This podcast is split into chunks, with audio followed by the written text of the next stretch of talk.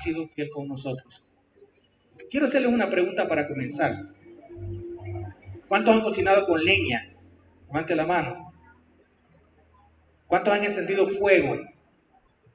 Encendido el fuego para, empezar a cocinar. Ahí está. Casi todas las que cocinan lo han hecho ellas mismas, ¿verdad? ¿Es, ¿Es, fácil o es difícil encender un fuego? A los que no sabemos, nos cuesta, ¿verdad? Los que fueron scouts, fuimos scouts en un tiempo, nos enseñaron algo, ¿verdad? Pero cuesta a veces encender esa llama. Dice que cocinar con leña es diferente que cocinar con gas. Con leña usted ocupa, ocupa leña, ¿verdad? En bastante o en poca cantidad. Les quiero enseñar, les quiero enseñar una fotografía. No sé si la van a alcanzar a ver. ¿La alcanzan a ver ahí atrás? Sí. Miren, lo que está ahí es una cocina. Esta cocina la diseñó un científico que fue, fue nombrado como los de los nueve mejores científicos por la NASA en el 2011. Es una cocina que ocupa, ocupa tres o cuatro pedacitos de, de leña así chiquitito para hacer una llama y cocinar.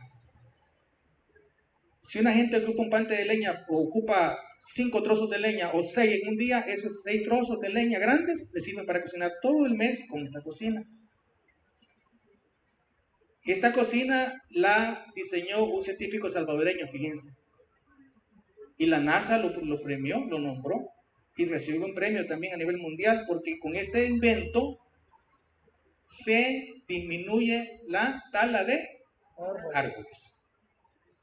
Entonces le dieron premios y, esta cocina se llama turbo cocina. Aquí los ingenieros saben algo más o menos qué es eso, ¿verdad?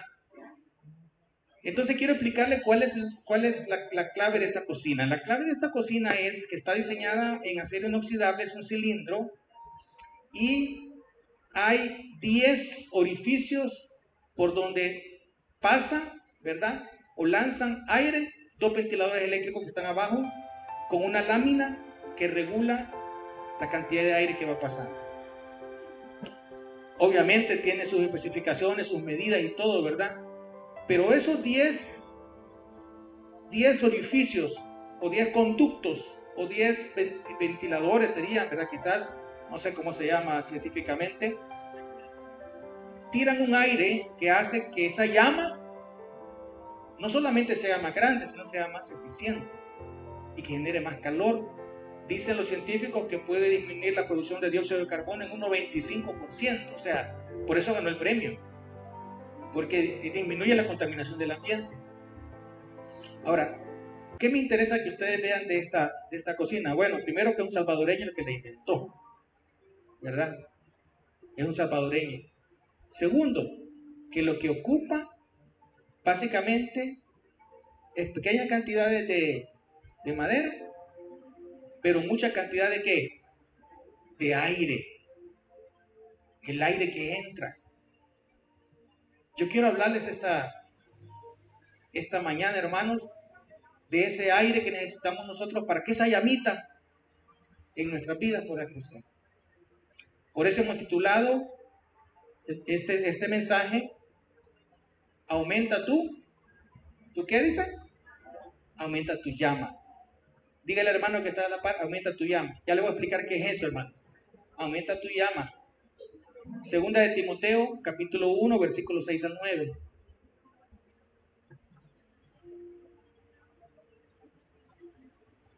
Dice la palabra del Señor. Por lo cual te aconsejo que avives el qué cosa?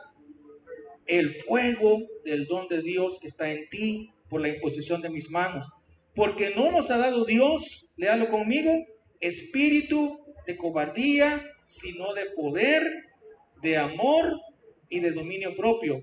Por tanto, no te avergüences de qué, hermanos? De dar testimonio de nuestro Señor, ni de mí, preso suyo, sino participa de las aflicciones por el Evangelio según el poder de Dios, quien nos salvó y llamó con llamamiento santo no conforme a nuestras obras, sino según el propósito suyo y la gracia que nos fue dada en Cristo Jesús antes de los tiempos de los siglos. Vamos a orar, hermano. Gracias, Señor. Bendecimos tu nombre a esta hora. Gracias, Padre, por un domingo más. Gracias, Señor, porque en medio de toda la situación que estamos viviendo, tú nos tienes en tus manos. Tú nos guardas en tus manos. Te doy gracias por mis hermanos que están presentes. Gracias por aquellos que están en sus hogares, Señor. Gracias, Señor, por tu palabra. A esta hora que la abrimos, Señor, te pedimos que seas tú enseñándonos. Y que seas tú dándonos esperanza, Señor, dándonos ánimo, dándonos consuelo. Señor, aquellos que han venido tristes, anímalos, Señor. Aquellos que hemos venido preocupados, Señor, danos paz. Y Señor, que seas tú llenando todas nuestras necesidades, Señor. Todas aquellas sean físicas, materiales, Señor, o espirituales. Gracias, Señor. En el nombre de Jesús te alabamos y te bendecimos. Amén y amén. Carta de Timoteo, hermanos, recibida por Timoteo, pero escrita por Pablo.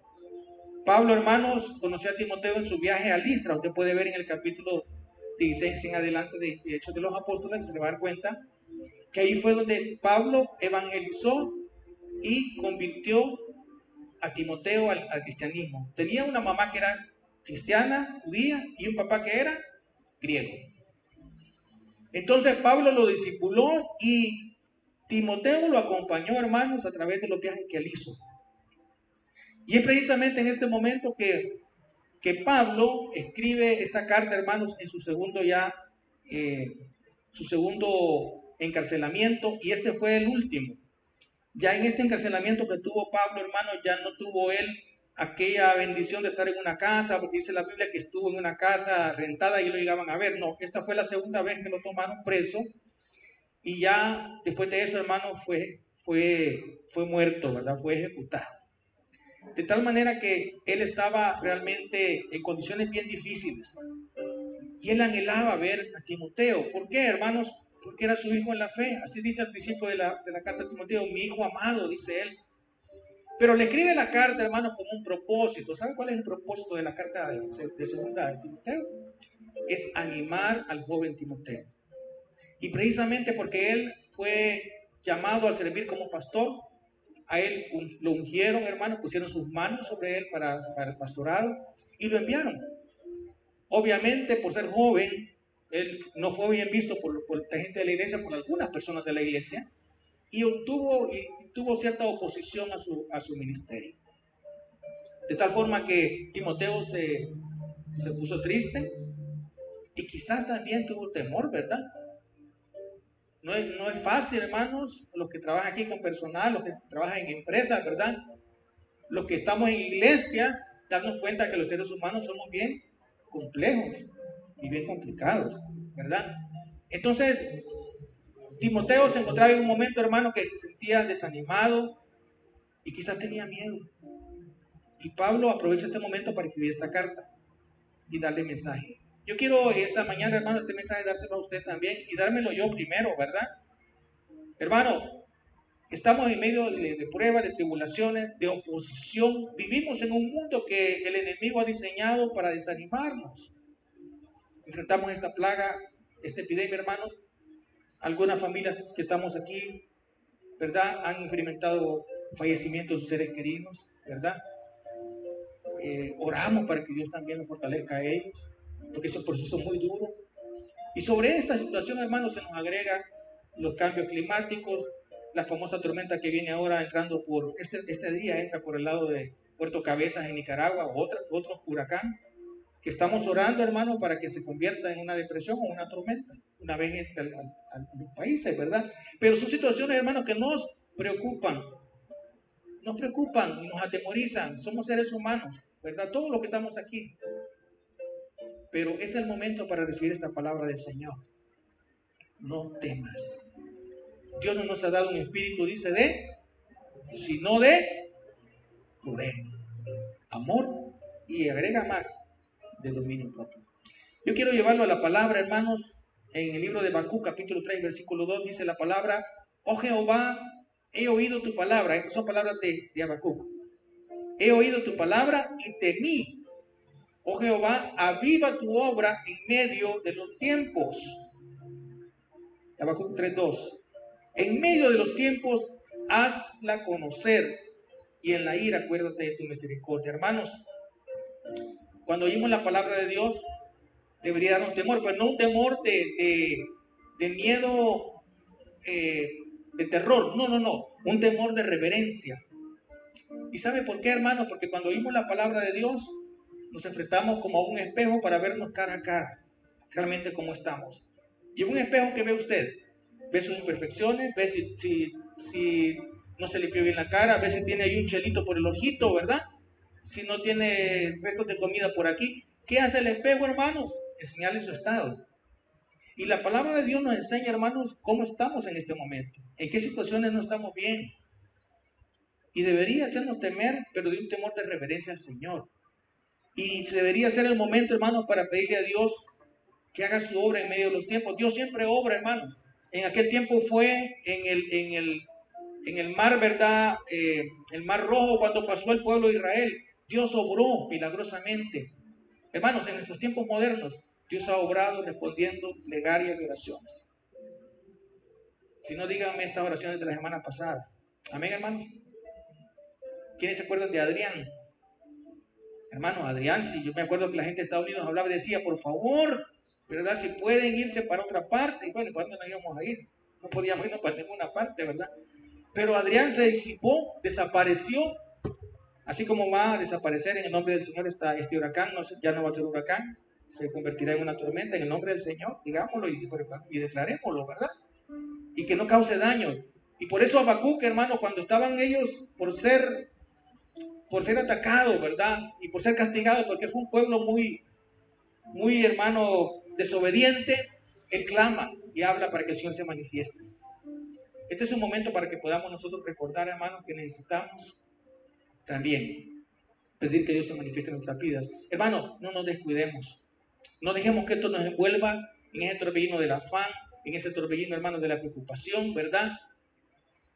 Sino que recordemos, hermanos, que hay un fuego, así como estuvo ese fuego en Timoteo, ese fuego del don de Dios. El don para él era era ser pastor y predicar. Dios ha puesto un don en cada uno de nosotros. Y la presencia del Señor, hermano, que está ahí. Timoteo era un buen, un buen joven. Dice la palabra que tenía una fe que no era fingida como la fe de su mamá y su abuela, ¿se acuerda? Y eso le gustaba mucho a Pablo. Él admiraba eso. Y era un joven que se había dedicado a predicar la palabra, pero estaba con temor en un momento determinado de su vida. Y esa llama que está en nosotros, hermanos, puede estar también como la de Timoteo, quizás, quizás afligido, preocupado, con temor, ¿verdad? Y puede estarse apagando, hermanos, o disminuyendo su tamaño. Por eso quiero en esta mañana que aumente su llama. Y quiero hablarle de cómo lo podemos hacer. Yo no sé si usted conoce eh, este, este animalito que voy a ponerlo ahí. Pongámoslo, por favor. ¿Quién lo conoce?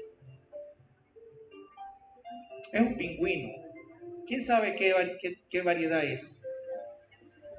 Hay como 17 o 18 variedades de pingüino. ¿Cómo se llama este? Por ahí dijeron. Emperador. Este, es el pingüino más grande. Mide de promedio 1.1, 1.2, 1.20 centímetros. Bien bonito, ¿verdad? Así son, ¿ves? Fíjese bien, ¿qué es lo que quiero enseñarle a este animalito?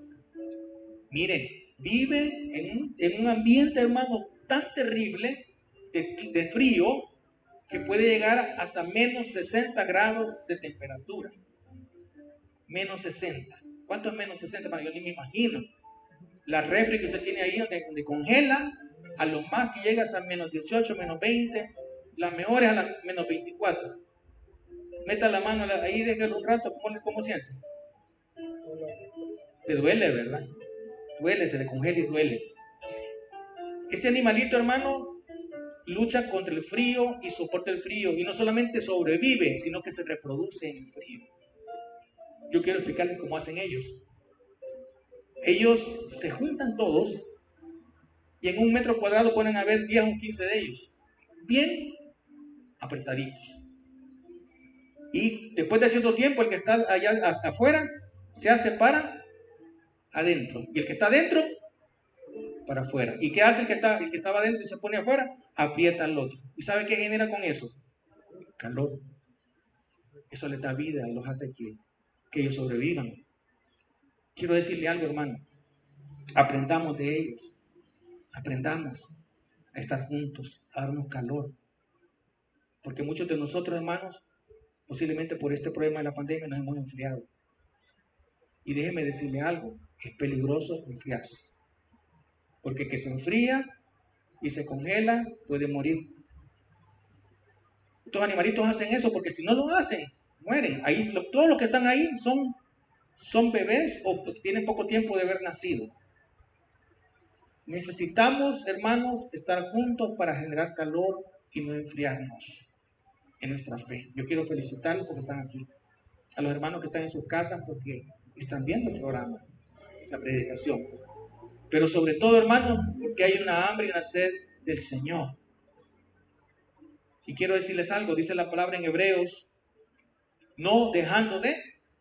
Es que siempre ha habido ese problema de que la gente no le, no le, se le olvida, se acomoda. Es que mire que me despeleé anoche, ¿verdad? El otro domingo voy a ir. Y fíjense que ahora solo domingo estamos viniendo. Y algunos nos hemos relajado, ¿verdad? Yo quiero animarlos, hermanos.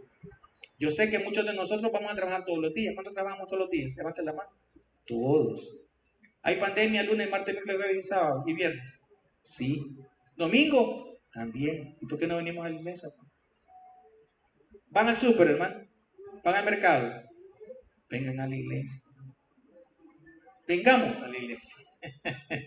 Todos vamos a trabajar, hermanos. Pero le digo una cosa, obedezcamos la palabra. Ese problema estaba en el tiempo de Pablo, no dejando de, porque hay gente que tiene esa costumbre. Pero hermanos, es saludable congregar. Y hoy más que nunca tenemos la oportunidad de hacerlo, vengamos a la iglesia, traigamos a nuestros hijos. Yo sé que nos cuesta, hermanos. Yo tengo adolescentes en mi casa, ¿verdad? Y todos, algunos tienen un niño más chiquito, otro más grande, ¿verdad? Y cuesta, pero hermanos, es importante traerlos a la casa del Señor y reunirnos. Número uno, hermanos, quiero hablarles rápidamente tres cositas. Dios nos ha dado un espíritu de, para capacitarnos, hermanos, pero un espíritu de poder, dice. Número uno, de poder. Dice la palabra de Dios, Hechos 1.8. ¿Qué dice? Y recibiréis poder. Yo quiero recordarles esto, hermanos, porque esto se lo estaba recordando Pablo a Timoteo. Usted y yo necesitamos recordar que el poder que necesitamos viene del Señor con un propósito, testificar. Un espíritu de poder, no solamente de poder, también hermanos, sigamos la siguiente, nos ha capacitado hermanos, igual que a Timoteo, con un espíritu de amor. Y dice la palabra, ahí mismo hermanos, en el libro de primera de Juan 4.7, queridos hermanos, amémonos los unos a los otros porque el amor viene de Dios. Y todo el que ama ha nacido de él y lo conoce. Agrega en el versículo 12, nadie ha visto jamás a Dios, pero si nos amamos los unos a los otros, Dios permanece entre nosotros y entre nosotros su amor se ha manifestado plenamente. Hermano, la gente está necesitando ahorita, más que nunca, un mensaje de amor. Y esperan ver a Dios y la expresión del amor de Dios a través de nosotros. Esta semana un, hermano me escribió y me dice, hermano, quiero contarle en un chat de, médico, ¿verdad? Quiero contarle que doy gracias a Dios porque me mordió un perro, un perro callejero. ¿Y por qué doy gracias a Dios? Dije yo. Y doy gracias a Dios porque me mordió el perro callejero, dice él, porque me llevaron a la unidad de salud y en la unidad de salud evangelicé a cuatro personas. Le voy a hacer una pregunta y voy a ser directo con usted. ¿Cuándo fue la última vez que usted evangelizó a una persona? No me levante la mano. ¿Cuándo fue la última vez que le habló de Cristo a otra persona? Hermano, el amor a los demás se va a demostrar cuando usted le comparta del amor de Dios a ellos.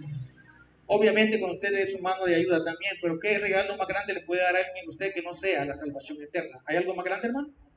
No lo hay. Amor por los demás. Primero entre nosotros, pero también por los demás. Y eso se expresa, hermanos, en el momento en que nosotros también hablamos de Cristo a otras personas. Dice vosotros también poniendo toda diligencia por esto mismo añada nuestra fe virtud. Estoy leyendo el 2 de Pedro 1.5. A la virtud conocimiento y al conocimiento dominio propio. Dios nos escogió hermanos para darnos dominio propio. Y eso tiene que ver, hermanos, con un don del Espíritu Santo, con un don de Dios. Tenemos que luchar. La salvación es algo que instantáneamente Dios nos da. Pero la santificación es algo que tenemos que trabajar a la par del Señor con nuestro carácter. Y eso empieza desde que conocemos al Señor. Y número, número dos, hermanos, vamos a ir rapidito. Dios nos escogió, dice en el versículo 9 de 2 de Timoteo, para darnos una salvación eterna. Quien nos salvó y amó con llamamiento santo, no conforme a nuestras obras, sino según el propósito suyo y la gracia que nos fue dada en Cristo Jesús antes de los tiempos de los siglos. Nos llamó y nos salvó. ¿Desde cuándo, hermanos? Desde que empezó el tiempo. Dios inventó el tiempo. Desde ese momento decidió escogerlo a usted y a mí. Por su pura voluntad y su pura soberana gracia, hermanos, y voluntad, nos escogió para salvarnos. ¿Por qué les digo esto, hermanos? Porque esto tiene que darnos ánimo. Primero que tenemos un Dios que nos ha dado un espíritu de poder y de amor y de dominio propio, pero también, hermanos, un Dios que nos ha dado la salvación. Si esta mañana usted se levantó, yo espero que lo primero que haya dicho es, Señor, gracias por la vida y gracias por ser tu hijo y gracias por la salvación que me ha regalado, que no tiene precio. Que lo anime de eso, hermano. A mí me anima de saber que Dios nos ha regalado algo, hermanos, que no tiene precio. Por eso lo regaló, porque no podemos pagarlo. Y finalmente, el número 3, segundo Timoteo 1.12. Por eso mismo dice, estoy sufriendo ahora. Y esto es Pablo. Pero no me avergüenzo de lo que me pasa, porque yo sé bien en quién he puesto mi confianza. Estoy seguro de que Él tiene poder para hacer que la buena noticia se siga anunciando hasta que llegue el fin del mundo. Esta versión es la eh, lenguaje actual, hermano. Estoy seguro de que Él tiene poder para hacer que la buena noticia se siga anunciando hasta que llegue el fin del mundo. Dice la versión que tiene usted que Él va a cuidar nuestro depósito. ¿Sabe qué ha depositado Dios en usted, hermano? Ha depositado un mensaje de salvación para el mundo. No se nos tiene que olvidar, hermano. Vengan epidemias, vengan terremotos, venga, venga inundaciones, venga lo que venga, huracanes, lo que sea, hermano. No se le olvide, Dios nos ha, depositado en nosotros un mensaje precioso. Y dice la palabra que Él va a hacer que este mensaje se pueda transmitir a los que lo necesitan. Número uno, hermano, quiero animarle para que esa llama se encienda. Y repita conmigo, Dios nos ha dado un espíritu de poder, amor y dominio propio. No tenga temor, hermano. Timoteo tuvo temor, pero Pablo le dijo, por favor, acordate que tú tienes el Espíritu del Señor. Hermano, cuando se sienta miedo o temor, declare que el Espíritu Santo está con usted y lo llena y lo capacita. Cuando usted vaya a declarar la palabra de Dios, dígale al Señor, Señor, dame de tu Espíritu Santo para tener autoridad y hablar de Él. Número dos, hermanos, Dios nos ha dado una salvación eterna. Eso tiene que animarnos todos los días. ¿Sabe lo que me alegra, a mí, hermanos? Es que yo no he hecho nada por ganármela. ¿Sabe por qué? ¿Por qué la hemos recibido? Por gracia de Dios. ¿Qué pide Dios de nosotros? No pide nada el Señor, hermano. Pero sabe, usted tiene que ser agradecido con el Señor. Es lo menos que podemos hacer. Y número tres, y quizás esto es lo que quiero terminar esta, esta mañana. Tenemos un trabajo que terminar, una obra que completar. La empezó Jesús en la cruz y la va a completar cuando Él regrese, porque dice la palabra que la obra que comenzó en nosotros de transformarnos, la va a completar en el día de su venida, cuando nos transforme este cuerpo material en un cuerpo incorruptible. Pero mientras ese día pasa, hermano, quiero decirle algo. Preparémonos viviendo una vida que agrada al Señor. Este día, hermanos, el mensaje es bien sencillo. Aumente su llama. Aumente hermano. No deje de congregarse, venga a la iglesia. Si tiene la oportunidad de reunirse con hermanos en, las casas para orar, ¿verdad? Lo que tenemos ahorita, clúster, ¿verdad? Hagámoslo. Hagámoslo. Estemos conectados con el Señor todos los días, hermanos. La iglesia, hermanos, repito, no se, no se, no se dejó de congregar, sino que la, la mandamos para las casas. Sigamos haciéndolo, hermano. Sigamos haciéndolo. Amémonos, busquémonos, apoyémonos, Así como esos pingüinitos, acuérdense de esos pingüinitos hoy en la tarde cuando esté en su casita, acuérdese. Apoyémonos, amémonos. El amor, hermanos, es la expresión de, lo que Dios espera y la gente espera ver en nosotros. Y por último, amemos al mundo, transmitiendo este mensaje de que el Señor también les ama a ellos y que viene pronto. Y que todo lo que está pasando, hermanos, es nada más señales de que Él está a las puertas para regresar con nosotros. Amén, hermanos. Puede decirle gloria al Señor, bendito sea tu nombre, y te esperamos, Señor. Yo lo espero y espero que usted también. Vamos a orar en esta mañana. Gracias, Señor, por tu palabra. Señor, gracias por este ejemplo en la vida de Timoteo, Señor, que aún con todo el temor que él tuvo, la oposición, el ambiente en que él estaba, Señor, le causó incertidumbre, pero Señor, dice tu palabra que a través de este mensaje de Pablo, él recibió ánimo. Yo pido, Señor, ese ánimo para mis hermanos, para mi propia vida, Señor.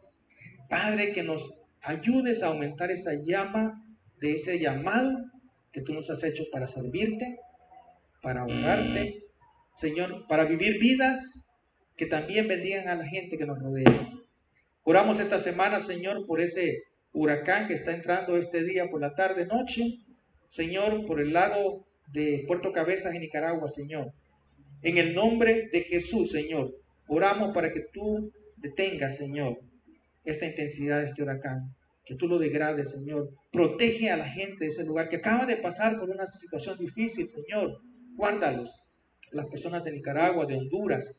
Y Señor, guarda nuestro país. A esta hora, Padre, que todo lo que estamos aquí podamos volver nuestra vista a ti. Y que los países que están sufriendo los embates de la naturaleza también, Señor, vuelvan sus ojos hacia ti. ¿Qué es lo que tú quieres? Muchas gracias, Jesús. Esperamos tu venida, Señor. Y mientras eso sucede, Ayúdanos, Señor, a aumentar nuestra llama, a vivir para ti y a vivir, Señor, para honrarte y para glorificarte. Gracias, Señor.